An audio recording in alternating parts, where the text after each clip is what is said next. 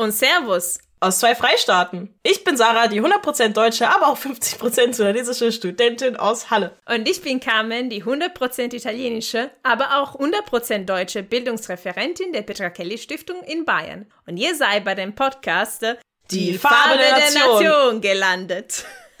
Wunderbar. Was machen wir hier? Sonst reden wir hier über komplizierte Themen wie Alltagsrassismus, Identität, Heimat und Integration mit einer gewissen Ironie und ganz direkt. Auch diese Staffel reden wir darüber, aber dieses Mal wird es ganz besonders. Genau, die Wahl steht an und Sarah und ich entscheiden zum ersten Mal über den Bundestag. Nein, wir waren vorher nicht einfach zu Fall zu wählen. Sarah war einfach zu jung und ich nicht eingebürgert genug. Aber wie geht das Wählen eigentlich? Wer darf, wer nicht? Welche Hürden gibt es und wie kann man helfen, den Bundestag, Achtung, Wortwitz, bunt zu machen? Also folgt uns in den Kampf um die Demokratie.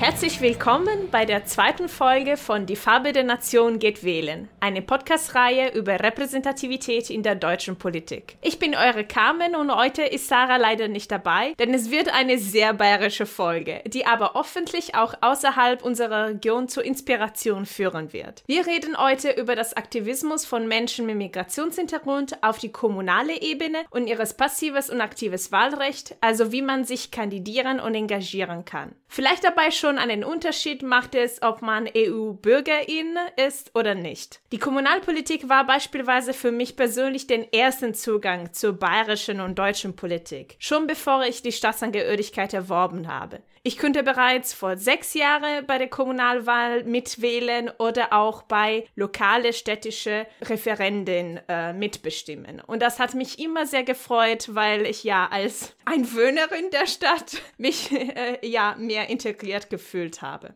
Unsere Gastin heute ist Reka Lorenz. Sie arbeitet für Agabi, die Arbeitsgemeinschaft der Ausländer, Migranten und Integrationsbeiräte Bayerns, obwohl sie gerade in Elternzeit ist und wurde im März 2020 als Stadträtin in Nürnberg gewählt. Danke, Reka, dass du Zeit für uns genommen hast. Herzlich willkommen. Ja, vielen Dank. Danke für die Einladung. Ja, ähm, fangen wir vielleicht mit einem Überblick der Lage in Bayern, bevor wir über deine Erfahrung reden. Mhm. Gibt es Zahlen über die Kommunalpolitik in Bayern? Also wie repräsentativ ist sie im Verhältnis zu der Bevölkerung? Ähm, ja, also die Frage ist auch schon mal interessant, äh, ne, wenn wir darüber reden, wie repräsentativ sind unsere Kommunalparlamente dann bei dieser Frage ist für mich äh, die Einwanderungsgeschichte nur eine von vielen Facetten. Mhm. Denn äh, repräsentative äh, Kommunalpolitik soll für mich auch heißen, dass da auch Menschen, ich sage mal, unterschiedliche Diskriminierungserfahrungen in den Kommunalparlamenten sitzen, dass ähm, eben Männer und Frauen nach ihren gesellschaftlichen Anteilen, aber auch äh, Menschen unterschiedliche sexuelle Orientierung Regierung in unseren Stadtparlamenten und Gemeindeparlamenten sitzen, aber auch Menschen mit Behinderung oder auch, dass wir divers sind, was äh, die Altersstruktur mhm. äh, angeht. Aber ich weiß, das ist jetzt alles nicht unser Thema. Mir ist es einfach wichtig zu betonen, dass Diversität mehr ist als Einwanderungsgeschichte Klar. zu haben oder eben nicht zu haben. Und äh, ja, äh, Gott sei Dank gibt es mittlerweile belastbare Zahlen, was der Anteil von Frauen angeht in unseren Kommunalparlamenten. Also erstmalig äh, hat jetzt äh, nach 2020 das Landesamt für Statistik eine Sondererhebung und Sonderauswertung mhm. gemacht. Ich betone wirklich erstmalig. Äh, okay. Was, ja, auch interessant ist. Ne? Ähm, ja. Und äh, das Problem ist sozusagen, dass wir keine solche Auswertung über Menschen in den Kommunalparlamenten mit Einwanderungsgeschichte haben. Mhm. Und das ist natürlich äh, interessant, darüber nachzudenken, warum das der Fall ist. Ist es mangelndes Interesse oder woran es liegt? Weil, ja, also ich gehe davon aus, wenn wir diese Forderung stellen, das Landesamt für Statistik möge bitte auch eine Auswertung dahingehend machen, dann äh, kommt sofort ähm, ja als Gegenargument Datenschutz und Persönlichkeitsrechte. Hm. Ich bin jetzt keine Juristin, aber ich denke mal, äh, alle, die ein kommunalpolitisches Mandat äh, errungen haben, sind Persönlichkeiten des öffentlichen Lebens und somit hm müssten eigentlich jegliche solche persönliche Daten zumindest statistisch auswertbar sein. Hm. Ähm, aber natürlich äh, kann ich einige Zahlen nennen. so viel Vorrede nur dafür, dass äh, all das eben äh, ja keine belastbare Zahlen sind, keine repräsentative Umfragen, mhm. Äh, auf keinen repräsentativen Umfragen beruhen. Also ich finde, dass was interessant ist, in Bayern die drei großen Städten anzuschauen. München, mhm. Nürnberg mhm. und Augsburg, äh, wie dort die äh, Stadträte eben aufgestellt sind. Und ich weiß nicht, Carmen, ich glaube, du hast es in der Einleitung gesagt, genau, ich bin in Nürnberg äh, mhm. Stadträtin. Mhm. Genau. Insofern kann ich natürlich zum Nürnberger Stadtrat das meiste sagen. Und zwar in Nürnberg, also das ist ja auch die Frage, woran, also nachdem keine statistische Auswertung gibt, kann man natürlich die einzelnen Stadtratslisten anschauen. Aber woran mache ich dann fest, wer hat Einwanderungsgeschichte und nicht orientiere ich mich nach den Namen. Dann ist die Frage, ja. was klingt für mich äh, nicht deutsch, was klingt für mich deutsch, was ist mit äh, Russlanddeutsche, was ist mit jüdische Kontingentflüchtlinge, die komplett deutsche Namen haben, die sind dann auf mhm. dieser Grundlage nicht mehr erkennbar und so weiter und so weiter. Also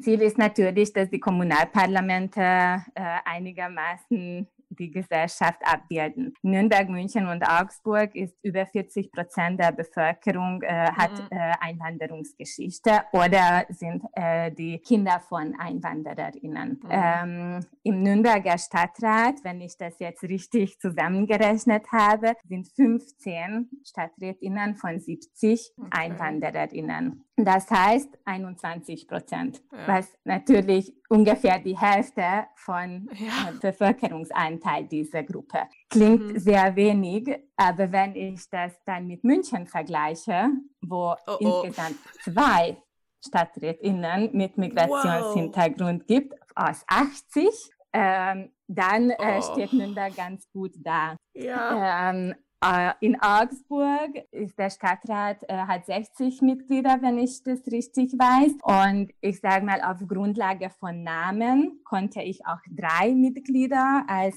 Nicht-Deutsche erkennen. Mhm. Ähm, aber ich konnte jetzt äh, leider keine weiteren Datenfakten aus Augsburg einholen. Mhm. Äh, dann kurz zurück zu Nürnberg, wenn ich darf. Ähm, ja. ja soll ich sagen, Eigenwerbung oder ein bisschen angeberisch zu sein. Ich habe natürlich auch die Fraktion angeschaut, der ich angehöre. Ähm, weil, also ich bin ja parteilose Stadträtin. Ich mhm. bin aber in äh, einer Fraktion, nämlich äh, von Bündnis 90 Die Grünen. Und es ist natürlich kein Zufall, wenn man als parteilose Kandidatin in eine bestimmte Fraktion geht und auf der Liste einer bestimmten Partei kandidiert. Und auch deshalb schaue ich mir das sehr, sehr gerne an. Okay, wo bin ich eigentlich unterwegs? Mhm. Äh, entspricht das meinen Vorstellungen und Wünsche? Und da äh, muss ich sagen, dass die grüne Stadtratsfraktion da ziemlich gut dasteht. Ähm, wir haben fünf von 14 Stadträtinnen haben Einwanderungsgeschichte.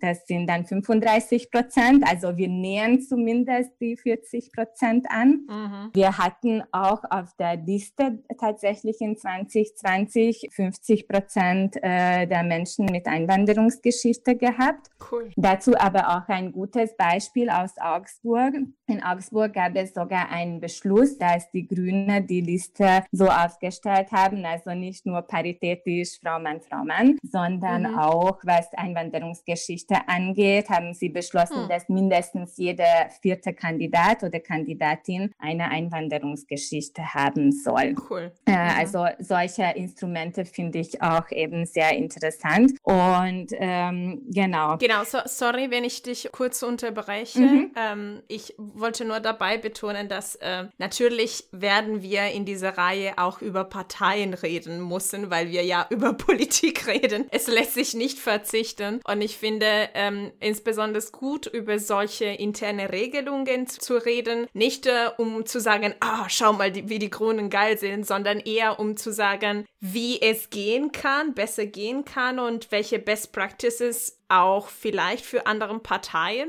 äh, so mal als Vorschlag gut wären, umsetzbar wären, weil unser Ziel ist natürlich, dass äh, das gesamte politische Spektrum mehr repräsentativ wird, egal welche Parteiangehörigkeit und so weiter. Und das ist natürlich keine ja. Wahlkampagne, sondern nur wirklich Informationsvermittlung. Ja, ja, genau. ja, ja, auf jeden Fall. Und ja, deshalb war das für mich jetzt an der Stelle auch wichtig zu betonen, dass ich parteilos äh, bin, mhm. weil das vielleicht ein bisschen mehr Neutralität ähm, ja. in die Sache bringt, auch wenn ich natürlich nicht äh, neutral bin. Ähm, ja. Also das ist ganz klar, aber ein bisschen. Kein Mensch ist wirklich damit. neutral. Also. Ja. Ja, also solche Instrumente finde ich einfach interessant, äh, mal auszuprobieren, mhm. aber das ähm, ja, erfordert auch Mut. Das heißt mhm. auch, dass man vielleicht ähm, einer Partei tatsächlich Menschen auf die Liste, auf aussichtsreichen Listenplätze stellen soll, die vielleicht mhm. weniger Erfahrung in der Kommunalpolitik haben. Aber das ist immer so eine Abwägungssache. Und dann, ich gehe davon aus, wir kommen dann später dazu, später dann in einer Fraktion. Äh, ja, Vielfalt ist anstrengend. Mhm. In weniger vielfältigen Gruppen kann man ähm, eventuell ja, einfacher arbeiten. Ähm, mhm. Aber das ist äh, also nicht mein Ziel. Äh, ich äh, spreche jetzt für mich nicht mein Ziel, angenehm und möglichst harmonische Kommunalpolitik zu machen, weder fraktionsintern noch im Stadtrat, sondern im Gegenteil kontrovers, weil ich finde, wenn wir kontrovers diskutieren, wenn wir viele Perspektiven abbilden, mhm. dann können wir die kommunalpolitischen, gesellschaftlichen Realitäten zumindest annähern und ja. eine Politik wirklich für die Bürgerinnen und Bürger einer Stadt machen. Ja. Weil trotzdem sind viele im Stadtrat äh, privilegiert, so oder so. Ich bin auch privilegiert. Ich bin äh, eine weiße Frau, auch wenn ich Einwandererin bin. Ich bin Akademikerin. Ähm, mhm da gibt es auch bestimmte Gruppen, die ich einfach nicht abbilden kann, ja. die ich versuchen kann zu verstehen. Aber das ist was ganz anderes, ob ich aus einem bestimmten Milieu komme äh, mhm. oder nicht. Ja. Ja, klar. Und es gibt auch Communities, die eher dazu tendieren, nicht zu wählen oder mehr zu wählen. Und das führt natürlich auch zu mehr oder weniger Repräsentativität, indem man vielleicht weniger KandidatInnen, die aus dem Community kommen. Also ich kenne beispielsweise die italienische Community hier in München und das ist krass. Wir sind fast 40.000 alleine in München und so wenig wählen, ne? dass wir keinen Kandidatin im Stadtrat seit Jahrzehnten haben. Äh, nur mhm. höchstens in den äh, Bezirksausschüsse und das ist wirklich schade einfach. Ähm, ja. Ja, aber ich denke, das ist ein bisschen äh, wahrscheinlich auch historisch so gewachsen. Ähm, mhm. Weil, äh, also italienische Community, klar, ist sehr groß, aber sie waren hauptsächlich ja GastarbeiterInnen und ja. ihr seid jetzt äh, größtenteils wahrscheinlich äh, ihre Kinder und Enkelkinder mittlerweile mhm. auch, die jetzt langsam auch wahlberechtigt werden. Aber die Frage ist, ob diese Menschen tatsächlich als Teil des Landes, des Volkes, des politischen Systems wahrgenommen wurden und äh, mhm. als solche für politische Partizipation eingeladen worden sind. Und das war ja vor allem mit der Gastarbeitergeneration nicht der Fall. Ja. Und somit, ja. wenn das paar Jahrzehnte lang so läuft, ähm, ja, braucht man nicht wundern, wenn es wieder ein paar Jahrzehnte dauert, bis mhm. man sich Teil der Gesellschaft, der Gesellschaft. und auch äh, ja. ehrlich denkt, okay, ja, meine Meinung ist gefragt und meine politische Wille ist gefragt. Mhm. Ja.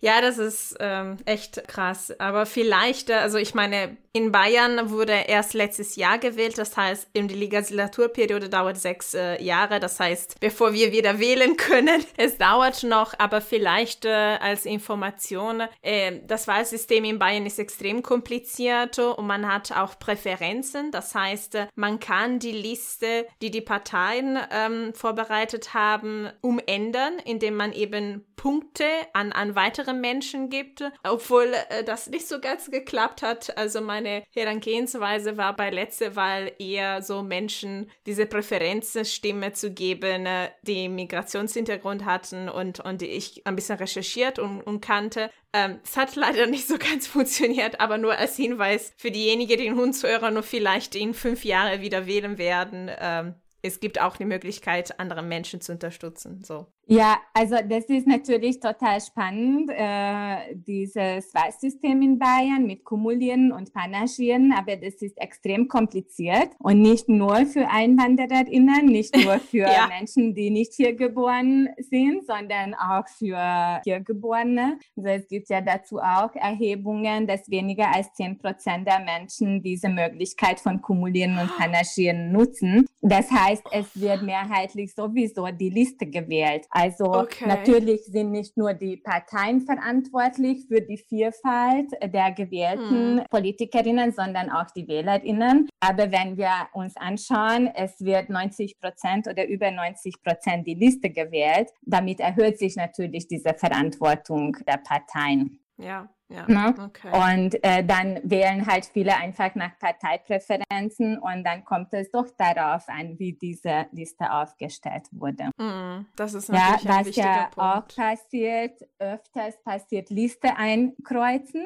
und dann mhm. aber Leute streichen. Ja. Ähm, da habe ich jetzt nach 2020 noch nichts gelesen, welche Auswertungen es dazu gibt, aber nach 2014 hat man das ganz eindeutig gesehen, dass viele Menschen mit ausländischen Namen, woran wir uns jetzt da orientieren, gestrichen ja. wurden.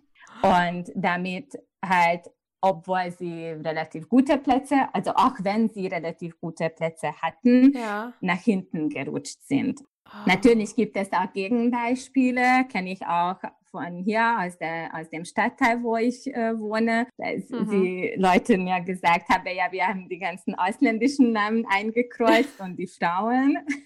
Ja, aber das ist wahrscheinlich alles in, in einer Größenordnung, die man vernachlässigen mhm. kann. Ja, natürlich, den Message, den wir vielleicht dabei geben könnten, ist, dass ähm, die Verantwortung, dass die Kommunalparlamente vielfältiger werden, liegt natürlich nicht nur an den Migranten-Communities, sondern auch an die Deutsche ohne Migrationsgeschichte sozusagen, die auch äh, so als Alleise, also als Unterstützende ähm, das mitmachen machen sollten. Genau. Aber kommen ja, ja, wir vielleicht natürlich. auch. Also, sorry, ein Gedanke noch dazu, so wie ähm, das Frauenwahlrecht auch die Männer gebraucht hat und so ja. Feminismus auch die Männer braucht, so brauchen auch äh, ja diese Repräsentation Migrationsfragen von Menschen mit Einwanderungsgeschichte eben auch die Deutsche, die Nicht-Einwandererinnen, ja. weil ähm, das ist ein gesamtgesellschaftliches Thema und wir müssen da alle unseren Beitrag ja, mitgehen. Ja, ja. Ähm, kommen wir vielleicht zu deiner persönlichen Erfahrung, weil es würde mich sehr interessieren zu, zu wissen, wie es für dich schwierig oder vielleicht gar nicht schwierig war, als Migrant in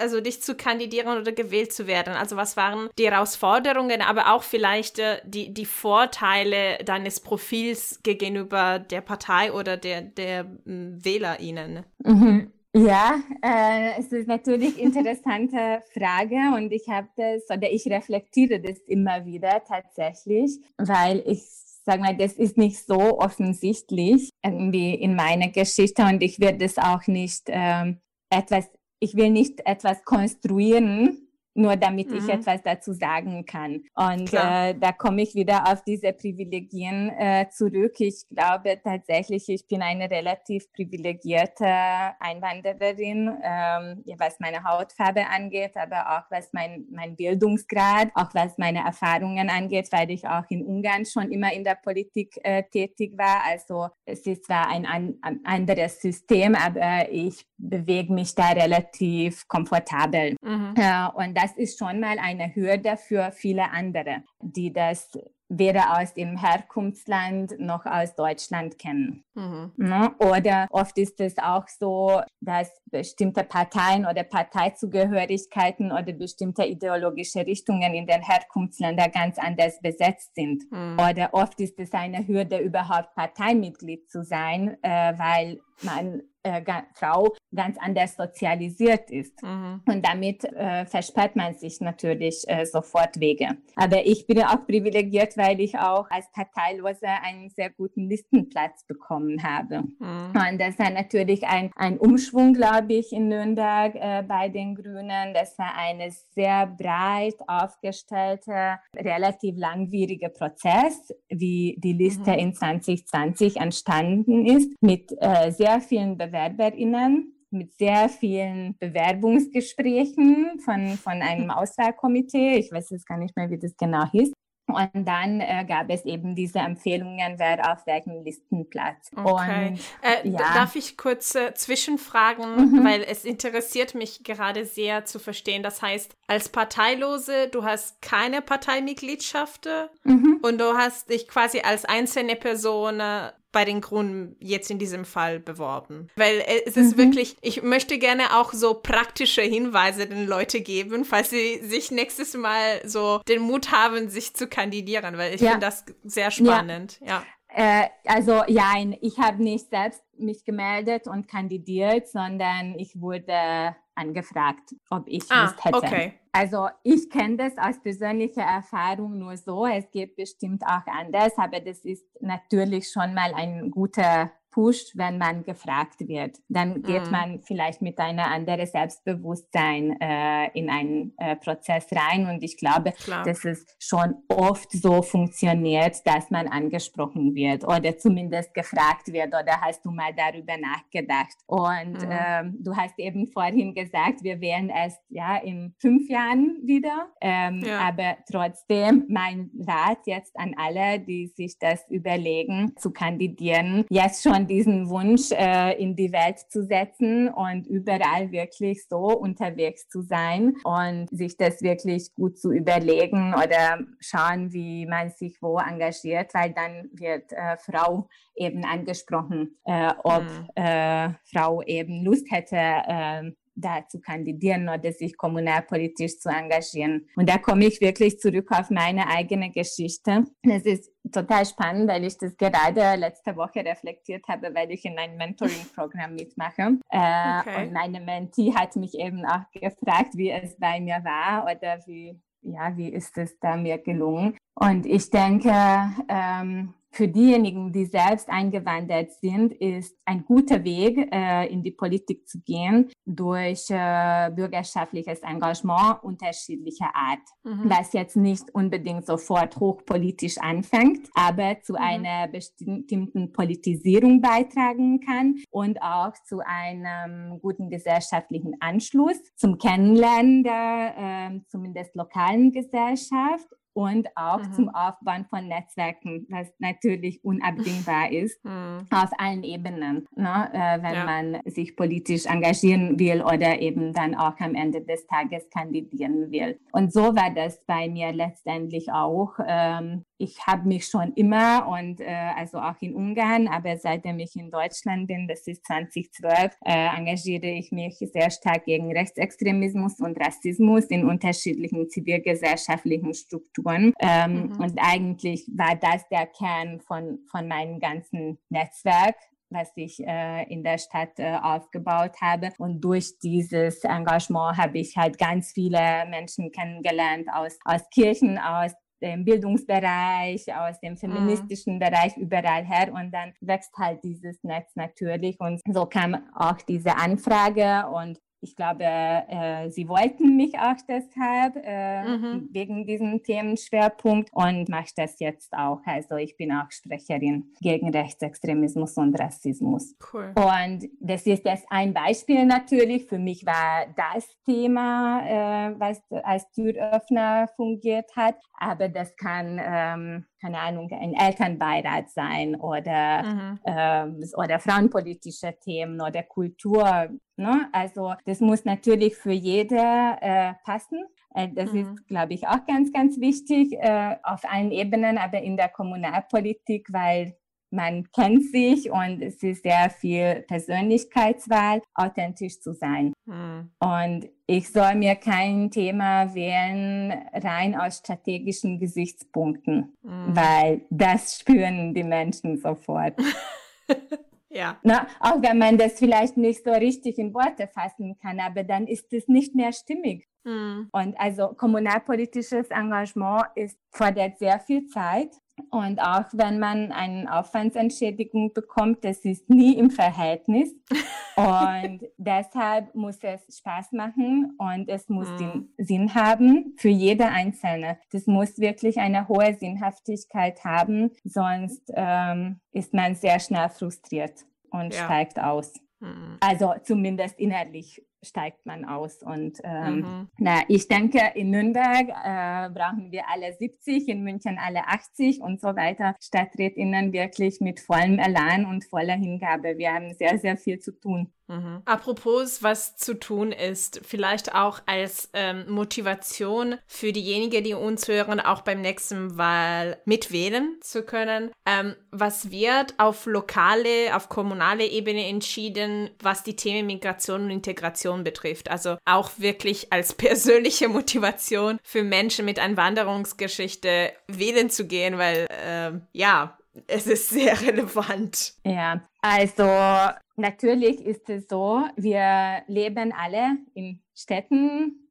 Gemeinden mhm. und da betreffen uns erstmals alle Themen, die alle betreffen, mhm. unabhängig von Herkunft. Ne? Wir wollen alle ein gutes äh, Netz von öffentlichen Verkehrsmitteln, wir wollen mhm. Kita-Plätze für unsere Kinder, wir wollen bezahlbaren Wohnraum, wir wollen faire Arbeitsbedingungen, wir wollen exakt die gleichen Sachen EinwandererInnen wie Nicht-EinwandererInnen. Mhm. Und ich denke mal, die, diese wirklich reine migrationspolitische, integrationspolitische Themen betreffen auch viele EinwandererInnen nicht oder nicht mehr mhm. äh, oder nicht äh, mehr unmittelbar. Okay. Äh, weil das ist Bundesgesetzgebung und Landesgesetzgebung beziehungsweise die Umsetzung der Bundesgesetzgebung auf der Landesebene. Und es gibt dann vor allem aufenthaltsrechtliche Themen, die dann doch am Ende bei den Kommunen landen, im mhm. sogenannten übertragenen Wirkungskreis, delegiert sozusagen das Land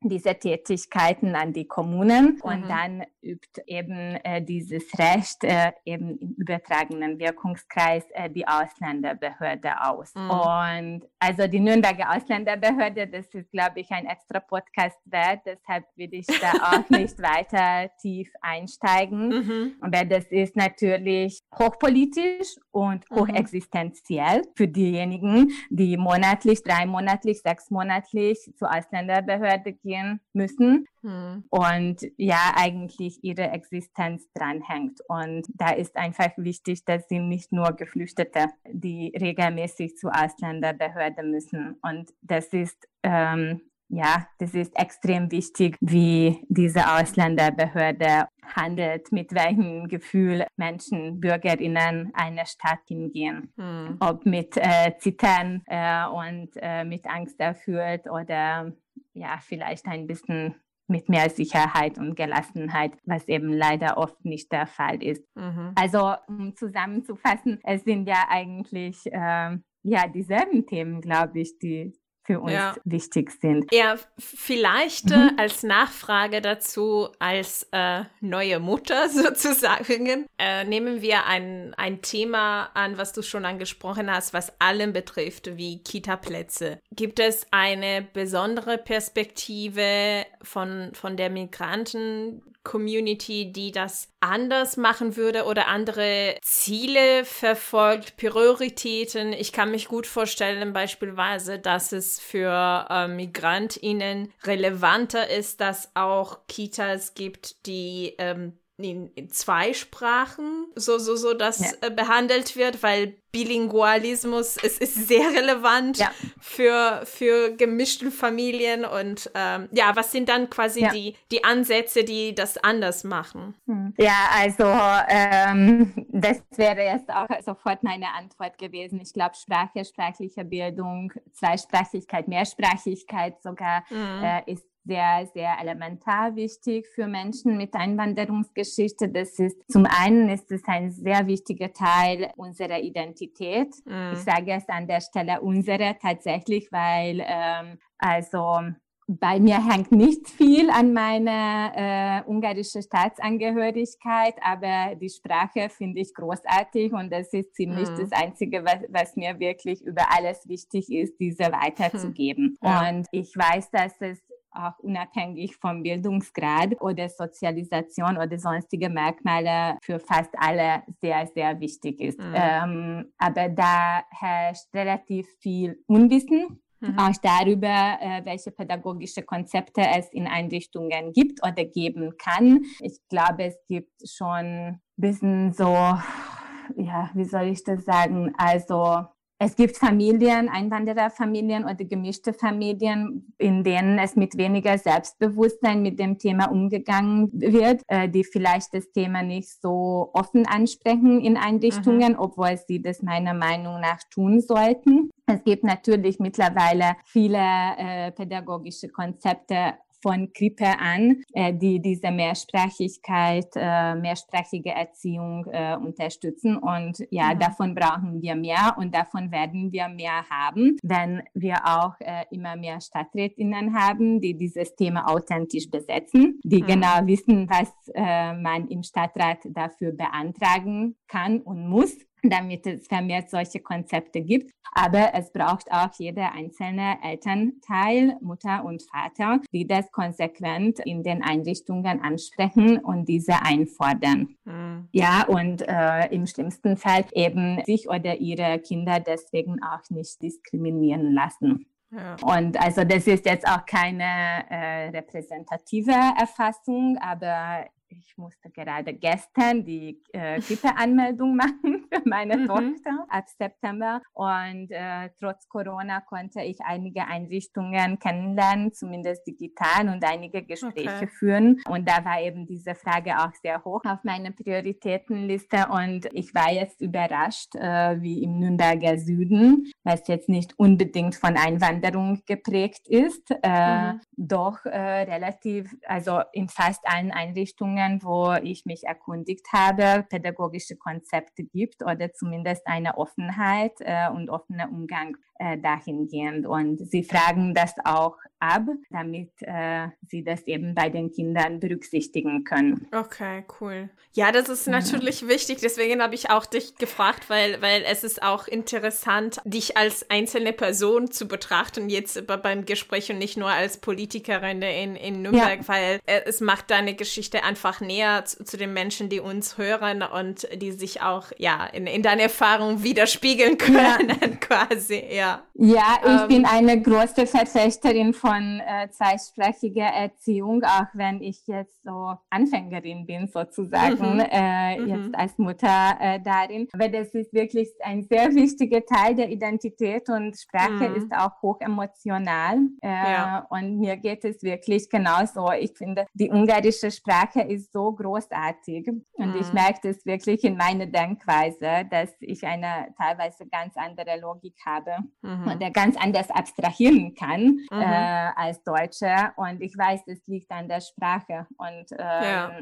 das ist das größte Geschenk, was ich meiner Tochter weitergeben kann. Mhm. Und ja. ja, und das ist extrem wichtig, ähm, vor allem wenn man über die kommunale Politik redet, weil das ist eben die politische Ebene, die mehr überhaupt eingreift in den Privatleben aller Menschen, die so, so einen Einfluss hat auf den Alltagsleben und was man fördert oder nicht fordert, ist eine politische Entscheidung und, und das hängt natürlich auch von der Repräsentativität der Politik. Aber ähm, vielleicht zum, zum Abschluss, weil wir ja nicht so viel mehr Zeit haben. Ich habe es auch in dem Intro gesagt, dass es auch ein Privilegien ist, äh, als EU-Bürgerin sich mit dem Thema ja. auseinanderzusetzen, weil man ja andere Rechte, mehr Rechte besitzt als Nicht-EU-BürgerInnen. Ähm, und das war auch bei dir der Fall. Und ja. ähm, wir werden ja in der nächsten Folge sowohl mit Agabi als auch mit LAMSA, das ist die Schwesterorganisation in Sachsen-Anhalt, mhm. ja. reden über, über das Thema, wie wird man als Migrantin aktiver in der Politik. Und ja, meine Frage wäre, um quasi die nächste nächste Folge ein bisschen äh, einzuleiten, könnten wir vielleicht noch über die Initiative von Agabi reden, äh, auch nicht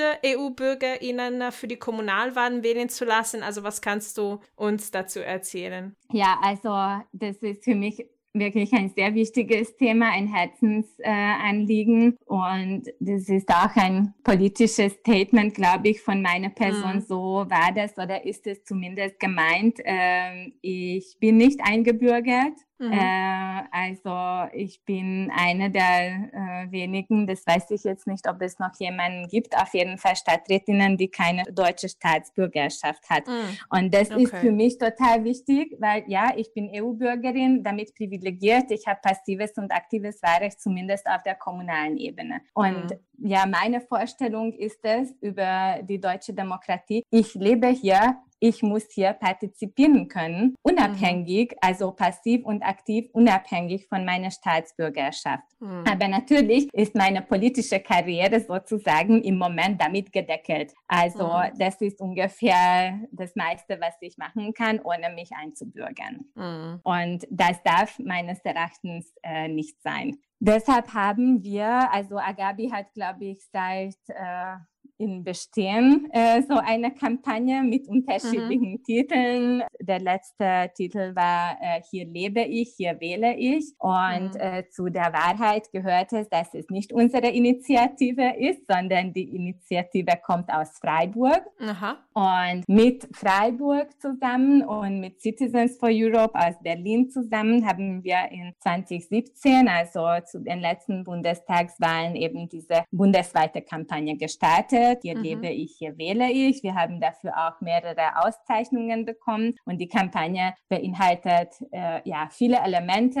weil das Wichtigste ist meiner Meinung nach äh, sind die symbolischen Wahlen. Mhm. Da hat auch Lamsa mitgemacht und da haben wir als Agabi, als Dachorganisation der Integrationsbeiräte mitgemacht in vielen bayerischen Kommunen, federführend durch die Integrationsbeiräte, aber natürlich mit ihren Bündnispartnerinnen und da auch noch nochmal ganz, ganz wichtig, wir müssen auch Stimmberechtigte ins Boot holen, die mhm. eingebürgert sind, aber auch Deutsche, die praktisch von Geburt an äh, diese demokratische Rechte haben. Ja. Symbolische Wahlen heißt, das sind keine Wahlen für Dummies, keine vereinfachte Wahlen, sondern das sind ja. genau exakt gleiche Wahlen auf gleichen Stimmzetteln mit gleichen Listen, gleiche Erststimme, Zweitstimme und so weiter, wie ja, ich sage mal, wie in den echten Wahlen. Mhm. Es ist natürlich alles rechtlich geprüft und es gibt äh, oben auf dem Stimmzettel groß rot äh, geschrieben, dass es ja nur symbolische Wahlen sind und gelten nicht an der Bundestagswahl und so weiter. Und wir haben tatsächlich Wahllokale aufgebaut mit mhm. äh, Sichtschutz, mit Wahlurnen und so weiter. Und es gab wirklich so viele emotionale Begegnungen auch, wo ja erwachsene Menschen auch teilweise SeniorInnen zu uns kamen und gesagt haben, ich lebe seit 2025, ich, ich Jahren in Deutschland und noch niemand hat sich interessiert für meine politische Meinung und oh. ich habe eigentlich auch keine Ahnung, was ist auf diesem Stimmzettel und warum kann ich Merkel in Bayern nicht wählen mhm. und äh,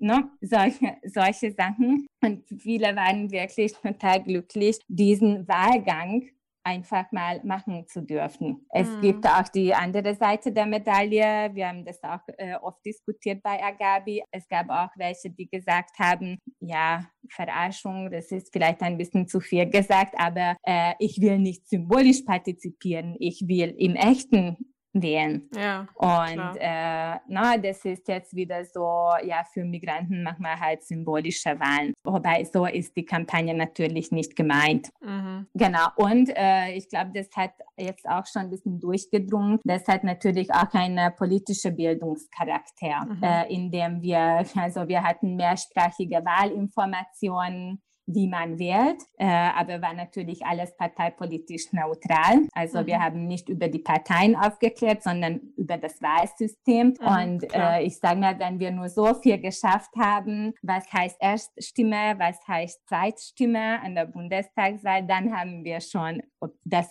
es die überhaupt gibt, Erststimme und Zweitstimme, dann haben mhm. wir schon einiges gewonnen. Letzter äh, Satz dazu, mir ist es äh, schon immer ein Herzensanliegen bei diesen symbolischen Wahlen, dass wir ja die Ergebnisse sozusagen irgendwie auswerten und tatsächlich diese politische Forderung, was wir eigentlich fast nur auf der Bundesebene machen können, mhm. auch wenn es andere juristische Meinungen sind, Klammer zu. Ähm, ja, einfach die politische Diskussion mit Daten, Fakten ein bisschen füttern. Und mhm. deshalb ist es mir sehr wichtig, dass wir zu dieser Kampagne äh, auch eine wissenschaftliche Begleitung kriegen. Mhm. Und da bin ich dran und da sind meine Kolleginnen von Agabi dran. Ich kann jetzt dazu noch nichts sagen, aber ich bin jetzt relativ gute Dinge, dass wir das vielleicht in 2021 hinbekommen. Mhm. Äh, und das stärkt natürlich unsere Stimme ja in diesem Kampf, in dieser Diskussion. Ich meine, das wäre auch schon ein Erfolg, wenn wir dieses Thema wieder ernsthaft auf der mhm. bundespolitischen Agenda hätten, mhm. weil ehrlich gesagt war das schon sehr, sehr lange nicht mehr. Also SPD und Grüne und Linke schreiben das immer in ihrem Wahlprogramm, aber mehr ist es dann auch nicht. Mhm. Ja, klar. Äh, ich meine, es kann auch häufig so Scheinpolitik sein, indem man was schreibt, aber nicht wirklich durchführt. Und äh, man braucht immer ein bisschen so äh, sozusagen positives Lobbyismus, indem man die eigene Interesse pusht und vertritt. Ja. Und eben es durch Fakten und Daten dann auch begründet. Ja. Ja.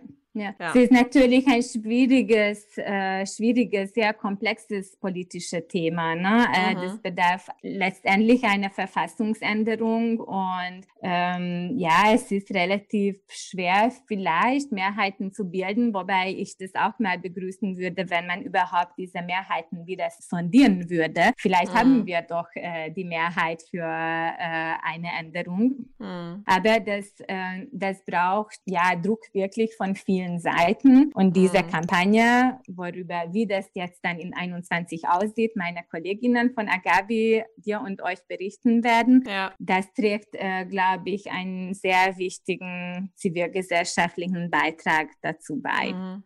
Ja. Und das ist auch, äh, das ist auch unabdingbar. Äh, aber wir alleine sozusagen mit dieser Kampagne werden wir das Ziel nie erreichen. Mhm. Wir brauchen die Politik, ja. wir brauchen Prominente, die davon auch betroffen sind oder betroffen waren, die das auch thematisieren, dafür bereit erklären. Wir brauchen Juristen, die sich wirklich ins Zeug hängen und uns beraten und äh, Wissenschaftlerinnen beraten und Politikerinnen beraten. Ja. Ja, solche Erforderungen können relativ schnell auch ein einzelne Teile, also Details auch scheitern. Also ich kann mich gut vorstellen, beispielsweise, dass ähm, wenn das tatsächlich in, im Bundestag behandelt wird, eine große Diskussion entsteht rund um, da, rund um die Frage, ab wann man wählen darf. Also wie viele Jahre muss man in Deutschland gewohnt haben, um das Wahlrecht auf die Kommunalebene zu haben oder ob man äh, so und so viele Jahre die Steuern äh, zahlen muss. Also das, das ist auch die Frage, ob man hier als Studentin ankommt oder als Arbeitskraft. Also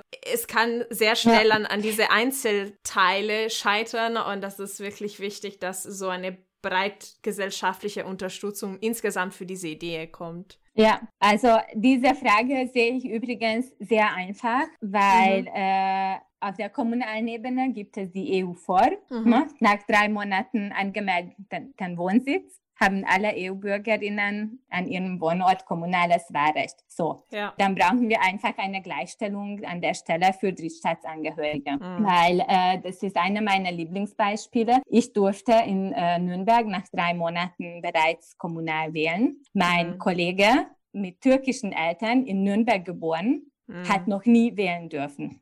Aber auch wenn ich sage, gleichzeitig kommt jemand aus der Türkei beispielsweise, wie ich, nach Nürnberg. Mhm. Nur weil ich äh, eben dieses Privileg oder Glück habe, in, innerhalb der EU-Grenzen geboren zu sein, bin ich klüger, schlauer als der, die andere aus der Türkei, dass ich schon nach drei Monaten wählen kann. Also übrigens, wenn es darauf ankommen würde, ob jemand dieses Wahlsystem checkt, dann sollte eigentlich niemand nach drei Monaten wählen, weil kumulieren Panagien und so weiter, vielleicht auch noch auf einer neuen Sprache in einer neuen Stadt, mm. kapieren wahrscheinlich weniger Leute. Aber mm. äh, Wahlrecht ist ja nicht daran gebunden, ob man was intellektuell begreift oder nicht, ähm, ja, oder auch nicht äh, daran gebunden, wie man dann wählt.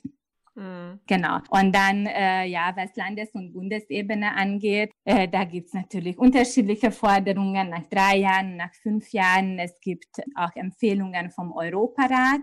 Mhm. Ich glaube, mit drei Jahren. Ähm, ja, ja, das äh, muss man dann verhandeln. Aber jetzt meine erste Forderung ist äh, eine Gleichstellung äh, auf der kommunalen Ebene ab sofort. Mhm. Weil wenn wir jetzt für Drittstaatsangehörige auf der kommunalen Ebene nochmal andere Regeln schaffen, dann haben wir weiterhin noch diese Dreiklassenwahlrecht, was ja. wir im Moment haben. Ja, das Und dann ist es so weiter diskriminierend. Genau, das, man fühlt sich natürlich als Bürger in zweiter Klasse oder dritter Klasse. Also das ist wirklich ja. ähm, krass. Und das war eine meiner Beweggründe, warum ich auch die deutsche Staatsangehörigkeit erworben habe, weil ich wählen wollte. So war mein Hauptziel. Aber ja, ich, ich, ich war auch noch mal dabei extra privilegiert, weil ich meine italienische beibehalten durfte. Das ist auch immer eine Frage bei der Erwerben der Staatsangehörigkeit, ob man die eigene verlassen muss oder, oder nicht. Und äh, ja. ja, genau. Das ist auch, das ist ein Totschlagsargument. Wer wählen wir, soll sich einbürgern lassen. Mm. Zum einen ist es auch nicht so einfach und es geht auch ja. nicht sofort. Und äh, das hat so viele Facetten, ob äh, überhaupt eine doppelte Staatsbürgerschaft möglich ist. Es ist natürlich eine Identitätsfrage, es ist eine mm. emotionale mm. Frage. Äh, oft hängen zum Beispiel Erbrechte daran. Mm -hmm. Wenn man die ursprüngliche Staatsbürgerschaft verliert, dann kann man dort vielleicht nicht mehr erben, dann vergehen mhm. irgendwie Familiengrundstücke verloren und, und, und. Also es gibt wirklich so viele äh, Einzelschicksale. Mhm. mhm. Und ich finde, daran kann es nicht gebunden werden. Und das ist ja, ja auch so Prämisse von Agabi. Politische Integration steht nicht am Ende eines Prozesses. Politische Integration soll gleichzeitig mit sprachlicher Integration, mit Arbeitsmarktintegration vom ersten Tag an passieren. Mhm. Weil wenn politische Integration und politische Rechte am Ende eines Prozesses stehen, bis dahin haben wir die Menschen äh, schon verloren. Mhm.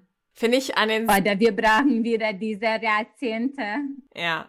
Ja um die Leute integrieren zu können. Ich finde, das sind ja. wirklich sehr gute Abschlussworte für unser Gespräch. Vielen Dank, Reka. Das war großartig, wie immer mit dir zu reden. Und äh, wer weiß, vielleicht wir machen noch mal nächstes Jahr äh, eine Folge über diese Auswertung äh, der Wahlen, genau symbolischen Wahlen. Und danke dir für deine Zeit und viel Erfolg noch im Stadtrat. Äh, wir sind gespannt, was du noch antreiben wirst. Vielen Dank, lieber Carmen, und jederzeit gerne wieder. So, es fehlen noch 207 Tage bis zur Bundestagswahl und das war's mit dieser Folge. Folgt den drei Stiftungen Bayern, Sachsen-Anhalt und Sachsen, die an der Produktion von Die Farbe der Nation beteiligt sind, auf Facebook, Instagram und Twitter und vor allem abonniert unseren Podcast unter dem Namen Petra Kelly Stiftung auf Spotify, Soundcloud, Apple Podcast und weitere Podcast-Apps eurer Wahl. Die nächste Folge der Reihe Die Farbe der Nation geht wählen wird in einem Monat am 7.4. erscheinen und dabei werden wir mit Vertreterinnen von Agabi und Lamsa darüber reden, wie man sich als Migrantin auch auf der Landesebene politisch engagieren kann und wie Migrantinnen-Communities tatsächlich wählen. Bis dahin bleibt gesund und informiert. Ciao. Tschüss.